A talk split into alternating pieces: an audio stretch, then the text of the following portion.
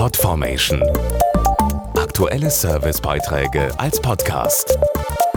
Regelmäßige Infos und Tipps aus den Bereichen Lifestyle und Buntes.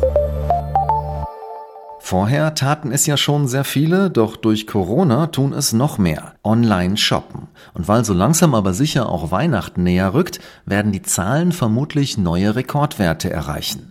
Die meisten der Waren werden in Versandkartons aus Wellpappe geliefert, die dann zum Recycling in die Altpapiertonne gehören. Doch die ist allzu häufig bereits restlos überfüllt. Wie effizientes Recycling funktionieren kann, erfahren Sie jetzt.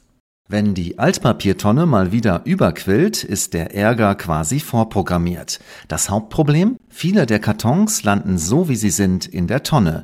Wie man den Platz in den Containern besser nutzt, erklärt Dr. Oliver Wolfrum vom Verband der Wellpappenindustrie. Das richtige Recycling beginnt schon an der Altpapiertonne. Und hier kann jeder mithelfen. Ganz gleich, ob Sie Ihre Kartons nach dem Auspacken zerreißen, draufspringen oder mit einem Cutter zerschneiden. Hauptsache, sie landen flach gemacht in der Tonne. Wir haben das getestet. Dadurch passen tatsächlich achtmal mehr Kartons in den Container. Warum ist das Recycling von Verpackungen aus Wellpappe überhaupt so wichtig? Wellpappenkartons werden als Rohstoff für die Papierherstellung gebraucht. Die Papierfasern in der Wellpappe lassen sich sehr gut recyceln und können ohne weiteres bis zu 25 Mal wiederverwertet werden. In Deutschland besteht die Wellpappe im Durchschnitt zu 80 Prozent aus Recyclingmaterial. Damit dieser Stoffkreislauf wirklich optimal funktioniert, sollten wir alle unsere Kartons flach machen. Das ist nachhaltig, effizient und freut die Nachbarn. Mehr Infos auf Facebook und Instagram unter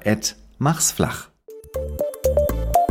Podformation.de Aktuelle Servicebeiträge als Podcast.